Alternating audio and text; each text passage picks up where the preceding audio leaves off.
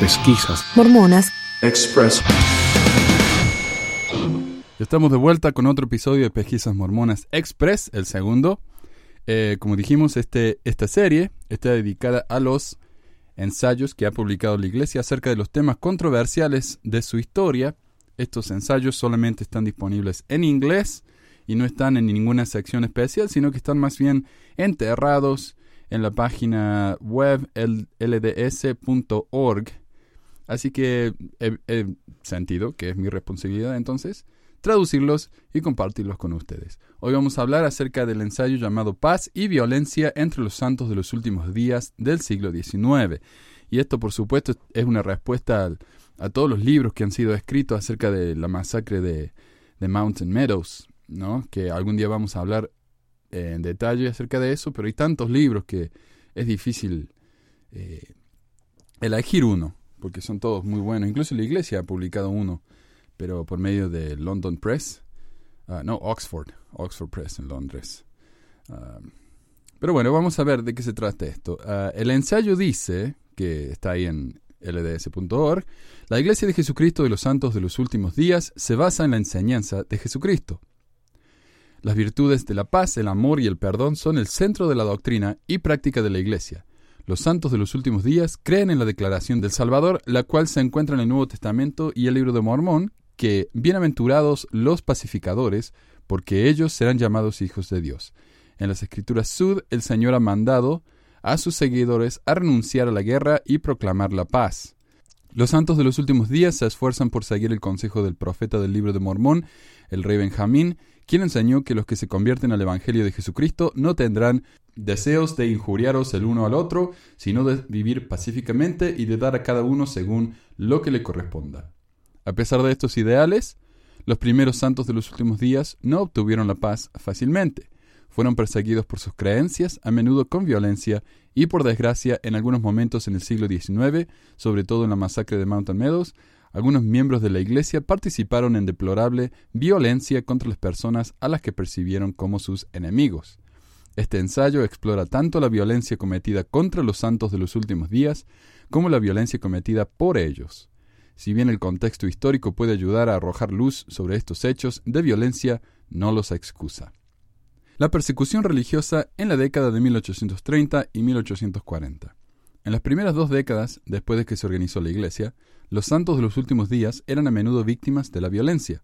Poco después de que José Smith organizó la Iglesia en Nueva York en 1830, él y otros miembros de la Iglesia comenzaron a establecerse en las zonas del oeste, en Ohio, Missouri e Illinois, una y otra vez, los santos trataron de construir su comunidad de Sion, donde podían adorar a Dios y vivir en paz, y en repetidas ocasiones vieron frustradas sus esperanzas a causa de separaciones forzadas y, y violentas. Muchedumbres los echaron del condado de Jackson, Missouri, en 1833, del estado de Missouri en 1839, después de que el gobernador del estado emitió una orden a finales de octubre de 1838 de que los mormones debían ser expulsados del estado o exterminados. Y desde la ciudad de Nauvoo, Illinois, en 1846. Después de su expulsión de Nauvoo, los santos de los últimos días hicieron el difícil viaje a través de las grandes llanuras de Utah. A medida que los santos de los últimos días se enfrentaron a estas dificultades, intentaron vivir de acuerdo con las revelaciones de José Smith que les aconsejaban vivir su religión en paz con sus vecinos. Sin embargo, sus adversarios en Ohio, Missouri e Illinois resentían las creencias religiosas diferentes de los santos y sus prácticas sociales y económicas. Aunque no dice cuáles son las eh, prácticas religiosas y económicas que les disgustaban tanto. Ellos también se sintieron amenazados por el número creciente de los santos, lo que significaba que los mormones podrían controlar cada vez más las elecciones locales. Y eso yo diría es la razón número uno por la que los mormones fueron perseguidos. Es que donde, donde iban eran tantos que iban y por, por, supuesto votaban todos en masa, votaban todos por el mismo candidato, entonces eh, afectaban las elecciones de manera muy real. La política del Estado era afectada grandemente por los miembros de la Iglesia y eso a los locales no les gustaba nada. Ok, estos eh, opositores atacaron a los santos primero verbal y luego físicamente. Líderes de la iglesia, entre ellos José Smith, fueron cubiertos de alquitrán y plumas golpeados y encarcelados injustamente, otros miembros de la iglesia también fueron víctimas de delitos violentos. En el incidente más infame, al menos 17 hombres y niños de edades entre 9 y 78 fueron asesinados en la masacre de Hunts Mill. Algunas mujeres santos de los últimos días fueron violadas o de otras maneras agredidas sexualmente durante las persecuciones en Missouri. Vigilantes y turbas destruyeron casas y robaron propiedades. Vigilantes en inglés tiene un significado de alguien que no solamente vigila, sino que toma la ley por sus propias manos. Una especie de Batman. Y el vigilantismo acá en los Estados Unidos es ilegal. Vigilantes y turbas destruyeron casas, robaron propiedades, muchos de los opositores de los santos se enriquecieron con tierras y propiedades que no eran legalmente suyas.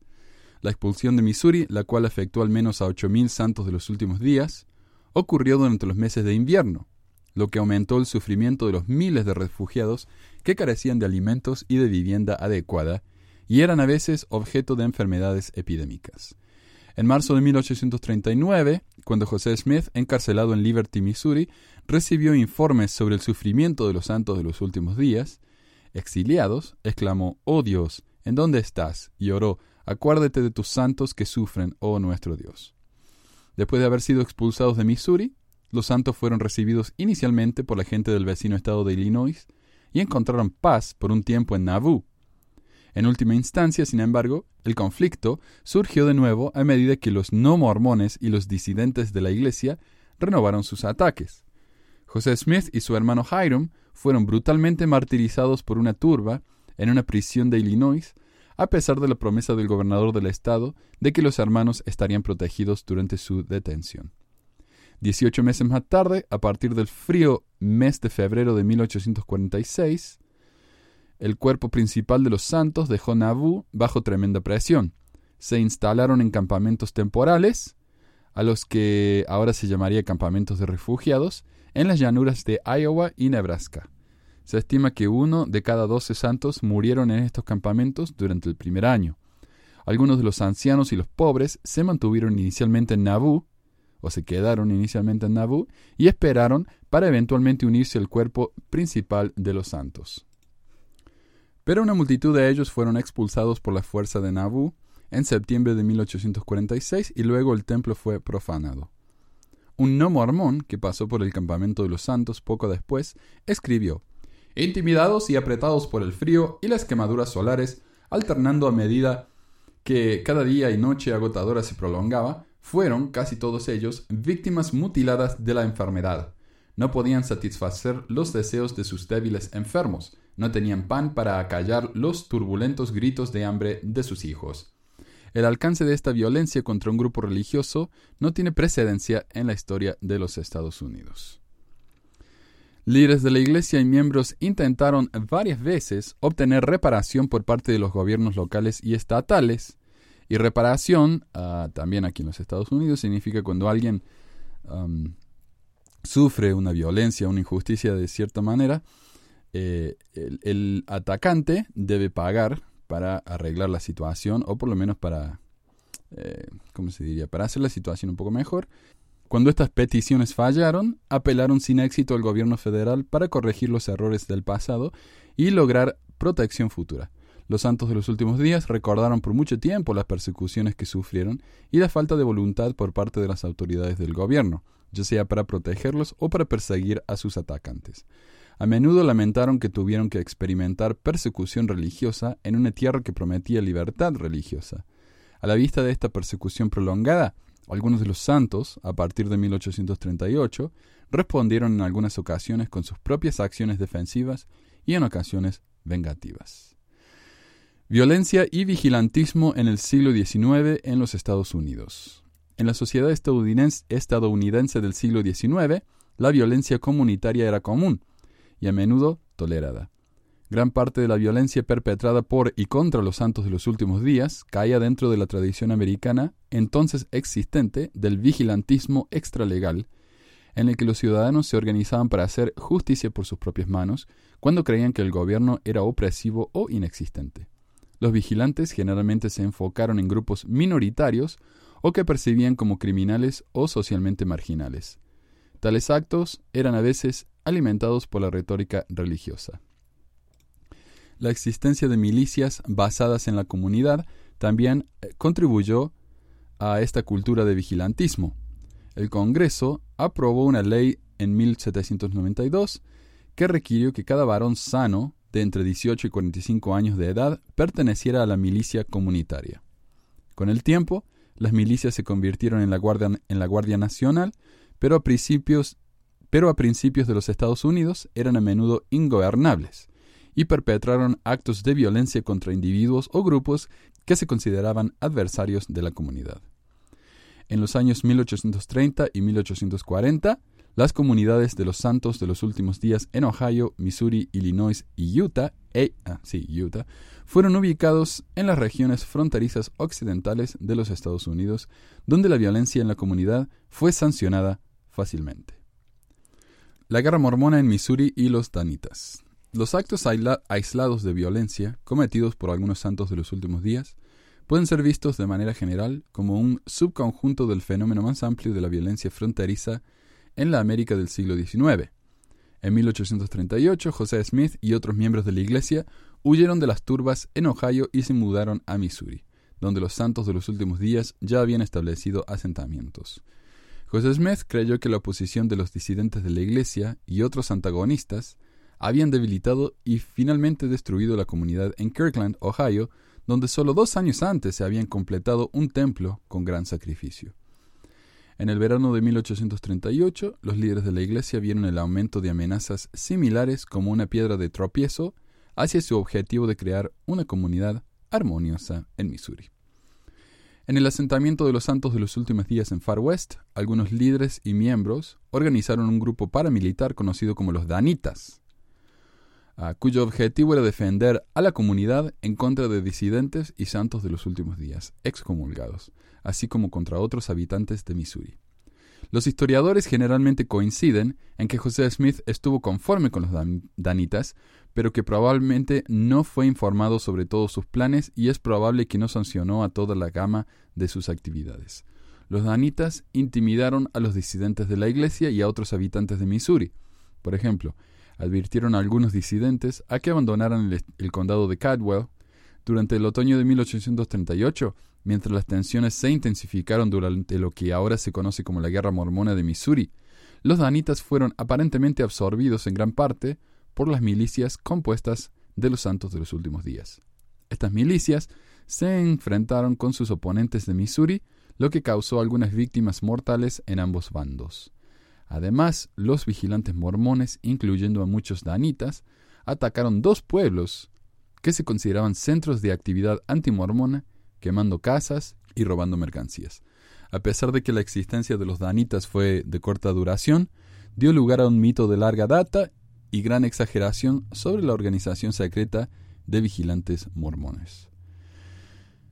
Y es cierto, acá hablamos en, en un episodio que grabé hace mucho, un episodio acerca de la literatura y los mormones, y mucha de la literatura del siglo XIX en América y, e Inglaterra, que se refería a los mormones, tenía que ver con los danitas, aunque no los llamaban por nombre, no decían los danitas, sino decían los ángeles vengadores o los ángeles destructores, los ángeles exterminadores, que eran también nombres con los que se conocían.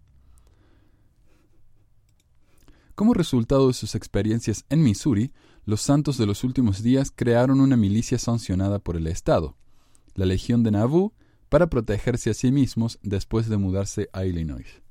Esta milicia fue temida por muchos que vieron a los santos de los últimos días como enemigos. Pero la Legión evitó los ataques y las represalias. No respondió incluso en la crisis que condujo a la turba a los asesinatos de José Smith y de su hermano Hiram en junio de 1844, o en las consecuencias de esos asesinatos, cuando el gobernador de Illinois ordenó disolver la legión. Los santos obedecieron la directiva. Violencia en el territorio de Utah. En Utah, las agresiones o represalias por los santos de los últimos días en contra de sus supuestos enemigos ocurrieron con mayor frecuencia durante la primera década de la colonización, entre 1847 y 1857. Para muchos, las cicatrices de antiguas persecuciones y la larga mudanza a pie a las montañas rocosas aún estaban abiertas y personales. a medida que se trató de forjar una vida en el desierto de Utah, los santos enfrentaron conflictos continuos.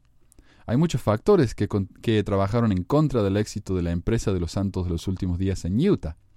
Tensiones con los indios americanos, quienes habían sido desplazados por la colonia y expansión de los mormones, la presión por parte del gobierno federal de los Estados Unidos, sobre todo después del anuncio público del matrimonio plural en 1852, incertidumbres en el reclamo de ciertas tierras y una población en rápida expansión. Líderes de la comunidad sintieron una carga implacable de responsabilidad, no solo por el bien espiritual de la Iglesia, sino también para la supervivencia física de su pueblo. Muchos de estos líderes, entre ellos el presidente de la Iglesia y el gobernador territorial Brigham tuvieron cargos eclesiásticos y civiles al mismo tiempo. Y sí, sabemos que Brigham Young quería separarse del, gobierno de los Estados Unidos, formar su propio país llamado Deseret y eh, formar una teocracia, aunque no le funcionó. Relación de los santos de los últimos días con los indios americanos. Al igual que los otros pobladores de las zonas fronterizas, los santos de los últimos días ocuparon áreas que ya estaban habitadas por los indios americanos la trágica historia de la aniquilación de muchas tribus indígenas y la devastación de las demás a manos de colonos inmigrantes europeos y los militares de los Estados Unidos y el aparato político han sido bien documentados por los historiadores. Los colonos de todo el siglo XIX, incluyendo algunos santos de los últimos días, maltrataron y mataron a los indios en numerosos conflictos, obligándolos a retirarse a tierras indeseables y a reservaciones. A diferencia de la mayoría de los estadounidenses, los santos de los últimos días vieron a los indios como a un pueblo elegido, como hermanos israelitas que eran descendientes de la gente del libro de Mormón y por lo tanto herederos de las promesas de Dios. Como presidente de la Iglesia, gobernador territorial y superintendente territorial de asuntos indígenas, Brigham Young llevó a cabo una política de paz para facilitar la ubicación mormona en zonas donde los indígenas vivían. Los santos de los últimos días aprendieron las lenguas indígenas, establecieron relaciones comerciales, predicaron el Evangelio y en general buscaron establecer reconciliación con los indios. Esta política, sin embargo, surgió de forma desigual y se aplicó de manera inconsistente. La coexistencia pacífica entre los santos de los últimos días y los indios fue a la vez la norma y el ideal. A veces, sin embargo, miembros de la Iglesia se enfrentaron violentamente con los indios. Estas dos culturas, la europea y la india americana, tenían ideales muy diferentes sobre el uso de la tierra y la propiedad, y no se entendían bien. Los mormones a menudo acusaron a los indios de ladrones. Los indios, por su parte, creían que los mormones tenían la responsabilidad de compartir los bienes y el ganado criado en las tierras tribales indias.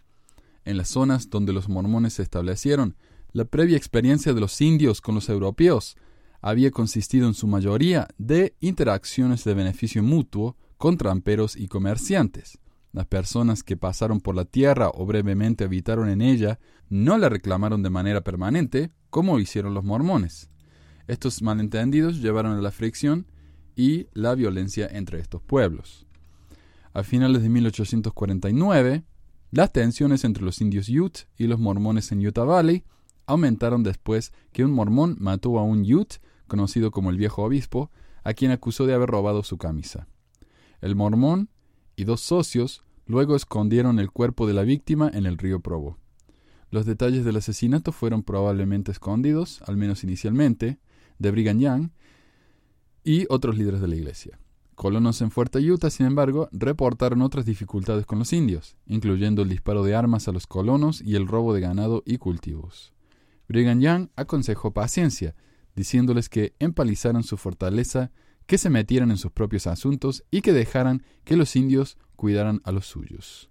Sin embargo, las tensiones aumentaron en Fuerte Utah, en parte porque los mormones locales se negaron a entregar a los implicados en el asesinato del viejo obispo a los Utes, o dar restauración por su muerte. En el invierno de 1849-1850, una epidemia de sarampión se extendió entre los colonos mormones a los campamentos de los Utes, matando a muchos indios y empeorando las tensiones. En un consejo de líderes de la iglesia en Salt Lake City el 31 de enero de 1850, el líder de Fuerte Utah informó que las acciones y las intenciones de los Utes se hicieron más y más agresivas. Dicen que quieren cazar nuestra gente e ir y buscar a los otros indios para que nos maten. En respuesta, el gobernador Young autorizó una campaña contra los Utes. Una serie de batallas en febrero de 1850 resultó en la muerte de decenas de Utes y un mormón. En estos casos y otros, algunos santos de los últimos días cometieron excesiva violencia contra los pueblos nativos. Lo que no enfocan aquí, o no, dicen que Brigham Young autorizó esto, pero después dicen algunos santos cometieron violencia. Bueno, es el profeta el que lo hizo. Brigham Young mató que mataron mandó que mataran a muchísimos indios. Y aquí está en el ensayo de la iglesia. Sin embargo, en su mayor parte, los santos tuvieron relaciones más amistosas con los indios que la de las que tuvieron con los colonos en otras áreas, áreas del oeste americano. Brigham Young disfrutó de la amistad con varios líderes indios americanos y enseñó a su pueblo a vivir en paz con sus vecinos indios siempre que fuera posible. Algunos indios incluso hicieron una clara distinción entre los mormonees, a quienes consideraban amables, y otros colonos americanos, quienes eran conocidos como Mericats. La reforma y la guerra de Utah. A mediados de la década de 1850, una reforma dentro de la Iglesia y las tensiones entre los santos de los últimos días en Utah y el gobierno federal de los Estados Unidos contribuyeron a una mentalidad de asedio y a un sentido renovado de la persecución que llevó a varios episodios de violencia cometidos por miembros de la Iglesia. Preocupado por la complacencia espiritual, Brigham Young y otros líderes de la Iglesia dieron una serie de sermones en los que llamaron a los santos a arrepentirse y a renovar sus compromisos espirituales. Muchos testificaron que llegaron a ser mejores personas a causa de esta reforma. Los estadounidenses del siglo XIX estaban acostumbrados a un lenguaje, a un lenguaje violento, tanto religioso como de otro modo. A lo largo del siglo, evangelistas habían utilizado imágenes violentas para alentar a los inconversos a que se arrepintieran y para instar a los reincidentes a la reforma. A veces durante la reforma, el presidente Young, su consejero Jedediah M. Grant y otros líderes predicaron con una retórica inflamatoria, advirtiendo en contra de la maldad de los que se disintieron o que estaban en contra de la Iglesia. Sobre la base de los pasajes bíblicos, en particular del Antiguo Testamento, los líderes enseñaron que algunos pecados son tan graves que la sangre del agresor tenía que ser derramada para poder recibir perdón. Ah, también, no dice que el que enseñó eso fue específicamente Brigham Young, en lo que se llama la expiación de sangre, donde él decía, y hablamos también de eso, yo leí un discurso acá sobre la expiación de sangre en el que él decía, si yo veo a mi esposa acostada con otro hombre y tiro una jabalina y los cruzo a los dos y los mato inmediatamente, estoy justificado. Eh, por eso, por la expiación, porque el pecado es tan grande que la única forma de perdonarlo es, por medio del asesinato. Tal predicación eh, llevó a un aumento de la tensión entre los santos de los últimos días y los relativamente pocos no mormones en Utah, incluyendo los funcionarios designados por el gobierno federal. A principios de 1857, el presidente de los Estados Unidos, James Buchanan, recibió informes de algunos de los funcionarios federales que alegaban que el gobernador Young y los santos de los últimos días en Utah se habían rebelado contra la autoridad del gobierno federal.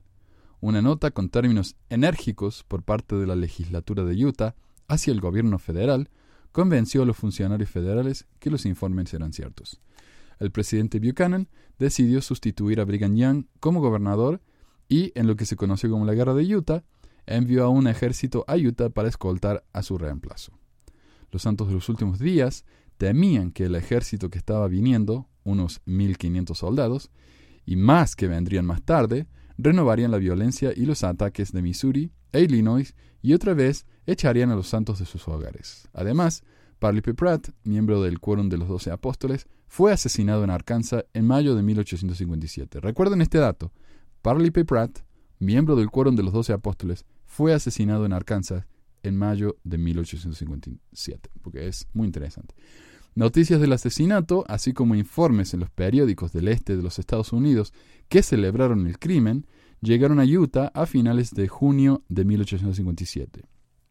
A medida que estos acontecimientos se desarrollaron, Brigham Young declaró la ley marcial en el estado.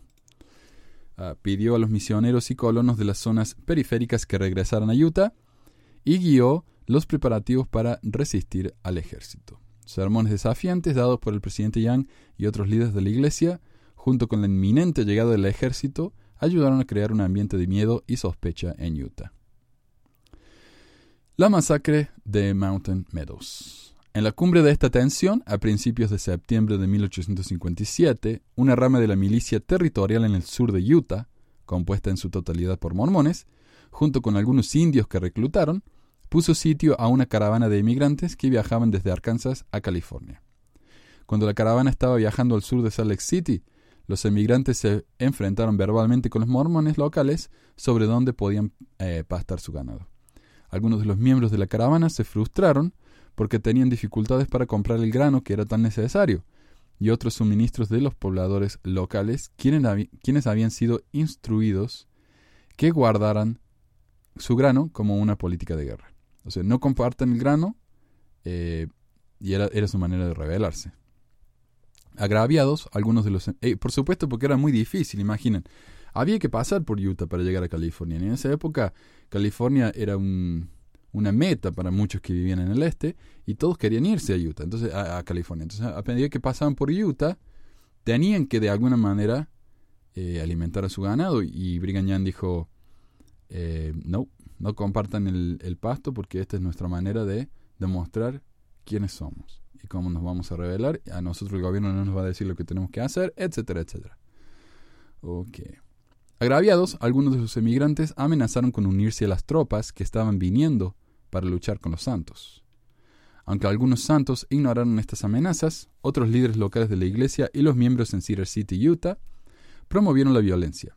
Isaac C. Haidt, presidente de estaca y líder de la milicia, envió a John D. Lee, un comandante de la milicia, para dirigir un ataque contra la compañía emigrante. Cuando el presidente comunicó el plan a su concilio, otros dirigentes se opusieron y pidieron que se cancelara el ataque y en su lugar enviaron a un jinete expreso a Brigham en Salt Lake City para saber qué hacer. Pero los hombres que Haidt había enviado para atacar a los emigrantes llevaron a cabo sus planes antes de recibir la orden de no atacar. Los emigrantes se defendieron y el asedio se produjo. En los próximos días, los eventos se intensificaron y militares mormones planearon y llevaron a cabo una masacre deliberada. Atrajeron a los emigrantes fuera de sus carretas, ubicadas en un círculo con una falsa bandera de tregua, y ayudados por los indios Paiute que habían contratado, los mataron. Entre el primer ataque y la masacre final, la masacre destruyó las vidas de 120 hombres, mujeres y niños en un valle conocido como Mountain Meadows. Solo los niños, aquellos que se creía que eran demasiado pequeños como para ser capaz de decir lo que había pasado, se salvaron. El jinete expreso regresó dos días después de la masacre. Llevaba una carta de Brigham Young diciendo a los líderes locales a que no se entrometieran con los emigrantes y que les permitieran pasar por el sur de Utah. Los militares trataron de encubrir el crimen, echando la culpa a los payotes locales, algunos de los cuales eran también miembros de la iglesia. Dos santos de los últimos días fueron finalmente excomulgados de la iglesia por su participación y un gran jurado que incluyó a santos de los últimos días acusaron a nueve hombres. Solo un participante, John D. Lee, fue condenado y ejecutado por el crimen, lo cual aumentó las denuncias falsas de que la masacre había sido ordenada por Brigham Young. En los últimos años, la Iglesia ha hecho esfuerzos diligentes para aprender todo lo posible sobre la masacre.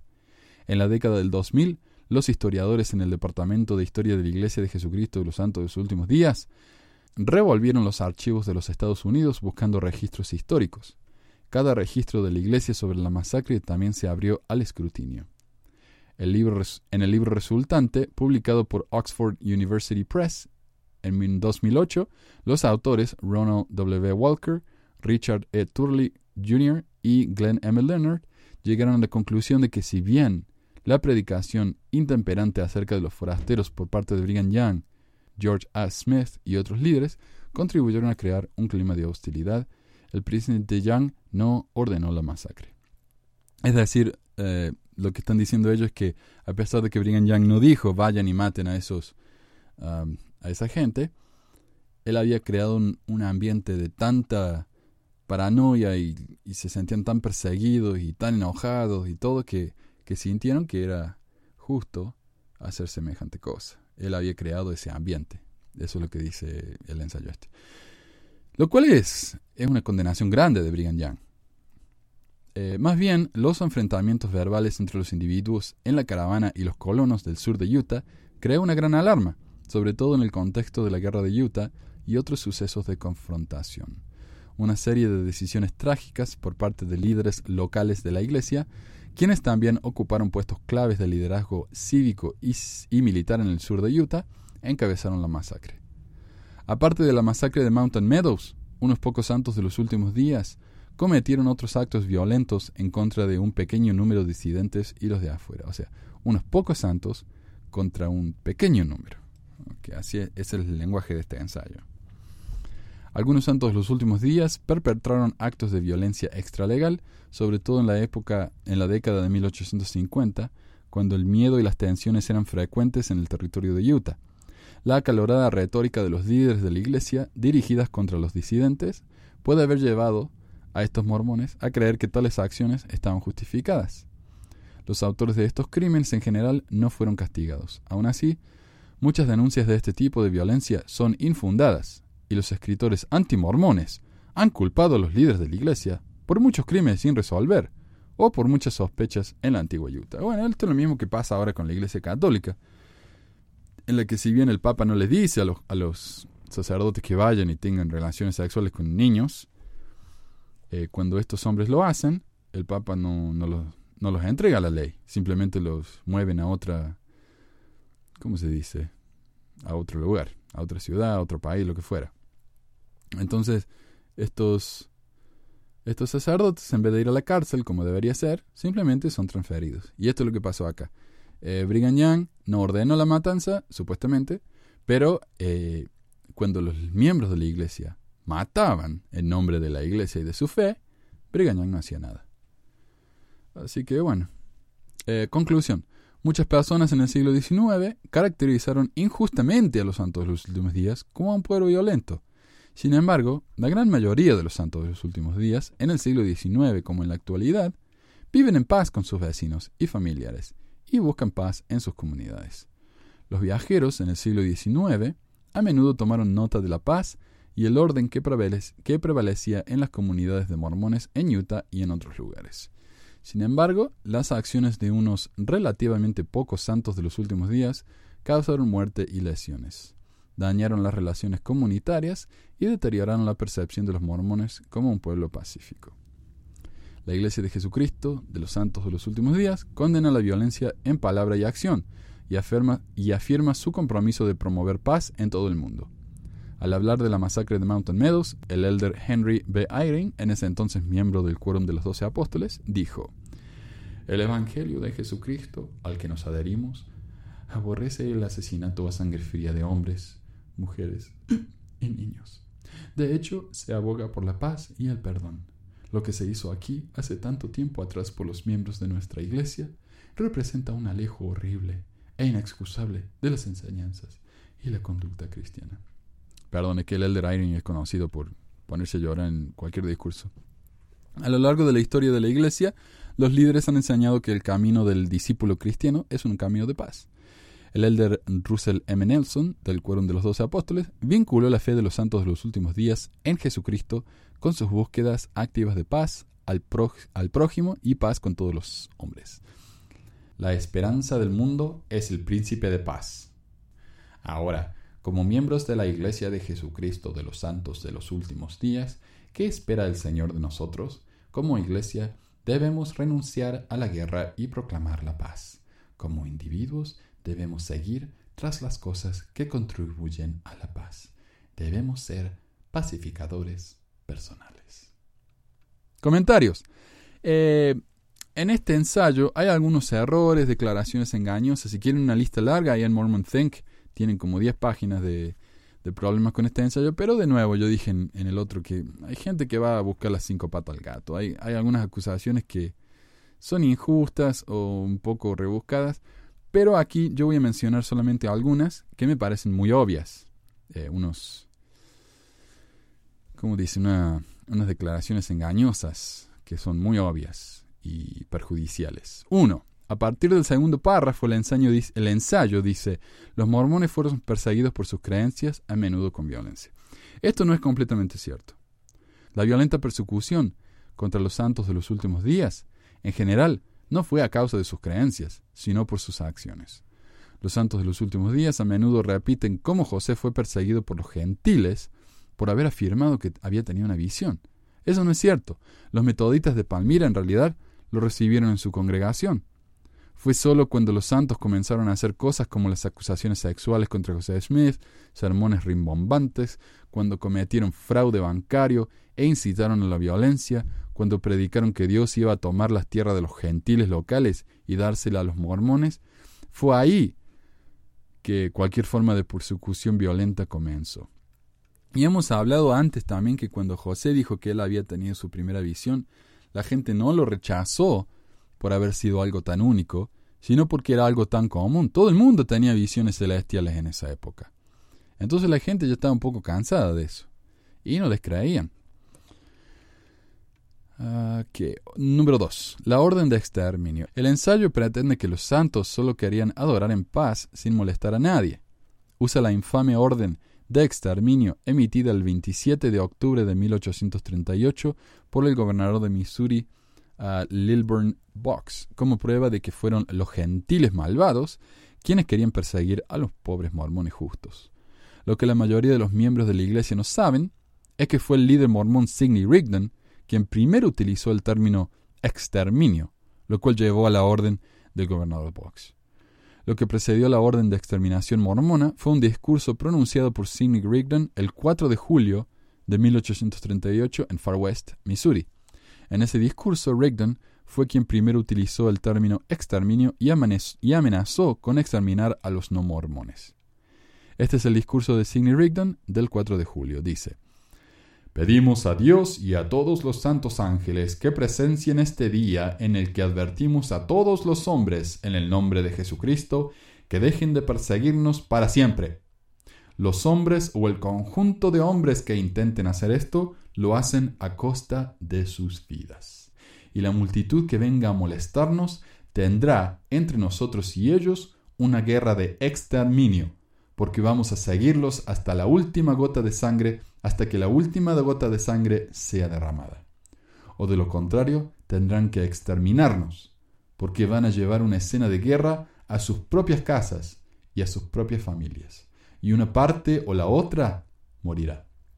Recuerden entonces, todos los hombres, nadie estará en libertad de venir en nuestras calles a amenazarnos con multitudes, porque si lo hacen, deberán expiar por ello antes de que abandonen este lugar, ni estarán en libertad de difamar o calumniar a ninguno de nosotros, ya que no lo vamos a tolerar. El sermón fue impreso y distribuido ampliamente como un panfleto. Brigham Young culpó los problemas de los mormones en Missouri a Sidney Rigdon, consejero de la primera presidencia. Elder Rigdon fue la causa principal de nuestros problemas en Missouri, con su discurso del 4 de julio. Y esto fue escrito por Brigham Young en el Times and Seasons, página 667 de la edición de 1838. En 1838, exterminar no solo significaba matar, sino también significaba echar de la tierra. Y esto yo lo leí en dos libros publicados por la Iglesia, uno de ellos llamado The Mormon Wars, publicado por Desert Book, o las guerras mormonas. Entonces dicen, cuando el, gobernador Box dijo que querían exterminar a los mormones, no quería decir que lo iban a matar, sino simplemente quería decir que lo iban a echar del Estado. Parte del exagerado complejo de persecución mormón acumulado en los últimos años es un malentendido de la orden de Box. Él no estaba ordenando el asesinato en masa de los mormones en Missouri, sino la expulsión del Estado. Hubiera sido más honesto y beneficial para el lector si el ensayo hubiera subrayado el significado contemporáneo de la palabra, tal como fue utilizada por Box. Aunque Rigdon dice ahí, los vamos a exterminar hasta que la última gota de sangre sea derramada. Así que me parece que cuando Rigdon lo decía, él literalmente significaba, los vamos a matar a todos. 3. A José Smith le lo untaron con brea y le pegaron plumas. El ensayo lleva al lector a creer que José Smith fue cubierto con brea y emplumado y golpeado por el mero hecho de sus diferentes creencias religiosas. El ataque a José Smith se produjo el 24 de marzo de 1832 en Hiram, Ohio, después de que José supuestamente propuso o posiblemente tuvo relaciones sexuales con Nancy Marinda Johnson, de 16 años de edad. El doctor Dennison, incitado por una turba del vecindario, se decidió castrar a Smith. ¿Y por qué querían hacer tal cosa? Porque la castración era utilizada como una sanción solo por delitos sexuales, no por diferencias religiosas. Los hermanos Johnson estaban, según se informa, muy enojados porque, porque José Smith, un hombre mayor y casado, se había propuesto a su hermana de 16 años, o tal vez sobrina, Nancy Marinda Johnson. Cuando el doctor falló en realizar la castración, la multitud decidió untar a Smith con alquitrán y plumas, así que el ataque no se basó en las creencias religiosas de José, sino más bien en sus acciones. 4. Los danitas. En el ensayo, la Iglesia reconoce la existencia de los danitas, por fin, y la aprobación por José de ellos. Pero luego dicen que él no sabía nada de sus acciones. Eso no es cierto. Hay varias narraciones personales que ubican a José y a Hiram en reuniones danitas, en los que sancionan sus acciones. Hay relatos de Sidney Rigdon, mientras era miembro de la primera presidencia, asistiendo a varias reuniones. Los familiares más cercanos de José y sus asesores, incluyeron a Hiram y a su tío John, que, que se unieron con los danitas cuando enviaron una carta de amenaza a Oliver Cowdery y a otros disidentes diciéndoles que si no abandonaban Missouri iban a ser víctimas de su violencia. 5. La masacre de Mountain Meadows. Como se indicó anteriormente, el ensayo reconoce que un presidente destaca ordenó la masacre de una caravana de carretas, matando a 120 hombres, mujeres y niños explicación de la Iglesia Sud no tiene sentido. ¿Por qué la milicia en Cedar City escribiría a Brigham Young para buscar su guía, pero luego no esperaron a recibir su respuesta? Ellos simplemente fueron y mataron a todos antes de que Young tuviera la oportunidad de darle sus órdenes. Órdenes que supuestamente habían pedido. ¿Por qué estos mormones, entre ellos un presidente de estaca y varios obispos, pensarían que Brigham Young les iba a decir que masacraran sin piedad a cientos de hombres, mujeres y niños inocentes que simplemente estaban pasando por Utah en su camino a California? ¿Por qué le preguntaron? O sea, oiga, presidente Young, ¿podemos matar a toda esta gente? ¿Por qué se animaría uno a hacer semejante pregunta a un líder religioso? Obviamente, debían haber tenido alguna razón para pensar que Brigham Young les permitía hacer eso. Y de nuevo, si no es porque Brigham Young había ordenado a gente que, que fuera asesinada, eh, al menos por el, tono tan violento que tenían sus discursos. No hay manera de probar que la carta mencionada en la que le preguntaron a, Smith, a, Young si podían asesinar a esta gente realmente existía, ya que fue descubierta unos 20 años después del evento. El escriba de Brigham Young, John V. Long, el único hombre que podía testificar sobre las comunicaciones, fue encontrado muerto en una zanja. A pesar de la afirmación por parte de la iglesia de que Brigham Young no autorizó la masacre, la verdad es que no hay pruebas suficientes para concluir que Brigham Young lo hizo o no. Aunque si decimos que Brigham Young era inocente de la masacre, si verdaderamente era un profeta de Dios, ¿por qué no lo vio venir y evitó que la iglesia pasara por el peor evento de su historia? Sin mencionar que unas 120 vidas podrían haber sido salvadas. Durante años, los descendientes de la masacre han pedido una disculpa por parte de la Iglesia por las condiciones que llevaron al crimen. Sin embargo, la Iglesia continúa su postura de no pedir disculpas por nada. En un discurso en el monumento de la masacre de Mountain Meadows, la Iglesia simplemente expresó profunda tristeza por el incidente, sin admitir ninguna culpa. 6. Asesinato de Parley P. Pratt, y esto es lo que le dije que recuerdan. El ensayo indica que, que Parley P. Pratt fue asesinado, dando la impresión de que se trataba de otro ataque contra los pobres inocentes mormones. Pero en realidad, Parley P. Pratt fue asesinado por Héctor H. McLean cuando Parley se llevó a la esposa de Héctor para convertirla en su esposa polígama número 12. Entonces fue un crimen de pasión. Parley se estaba tratando de robar a la esposa de otro y ese lo mató y los pobres mormones, oh, cómo nos persiguen. Ahora, ¿por qué el ensayo no nos da ningún contexto del asesinato de Parley? Esto lo sabe todo el mundo. Esto está muy bien documentado. ¿Por qué no lo mencionan entonces? La muerte de Parley P. Pratt fue el resultado de sus acciones y no de sus creencias. Gracias por escucharnos en otra edición de Pesquisas Mormonas. Recuerden de enviar sus comentarios, preguntas y sugerencias a manuel.pesquisasmormonas.com o de unirse a nuestros grupos de Facebook, Google de ver nuestros videos en YouTube o de recibir nuestras actualizaciones en Twitter. El programa puede ser escuchado en nuestro website pesquisasmormones.com, donde también incluimos el texto de los ensayos y las noticias leídas en el programa, o también lo pueden bajar de iTunes o de cualquier otra aplicación de podcast para smartphones. Gracias de nuevo y hasta la próxima.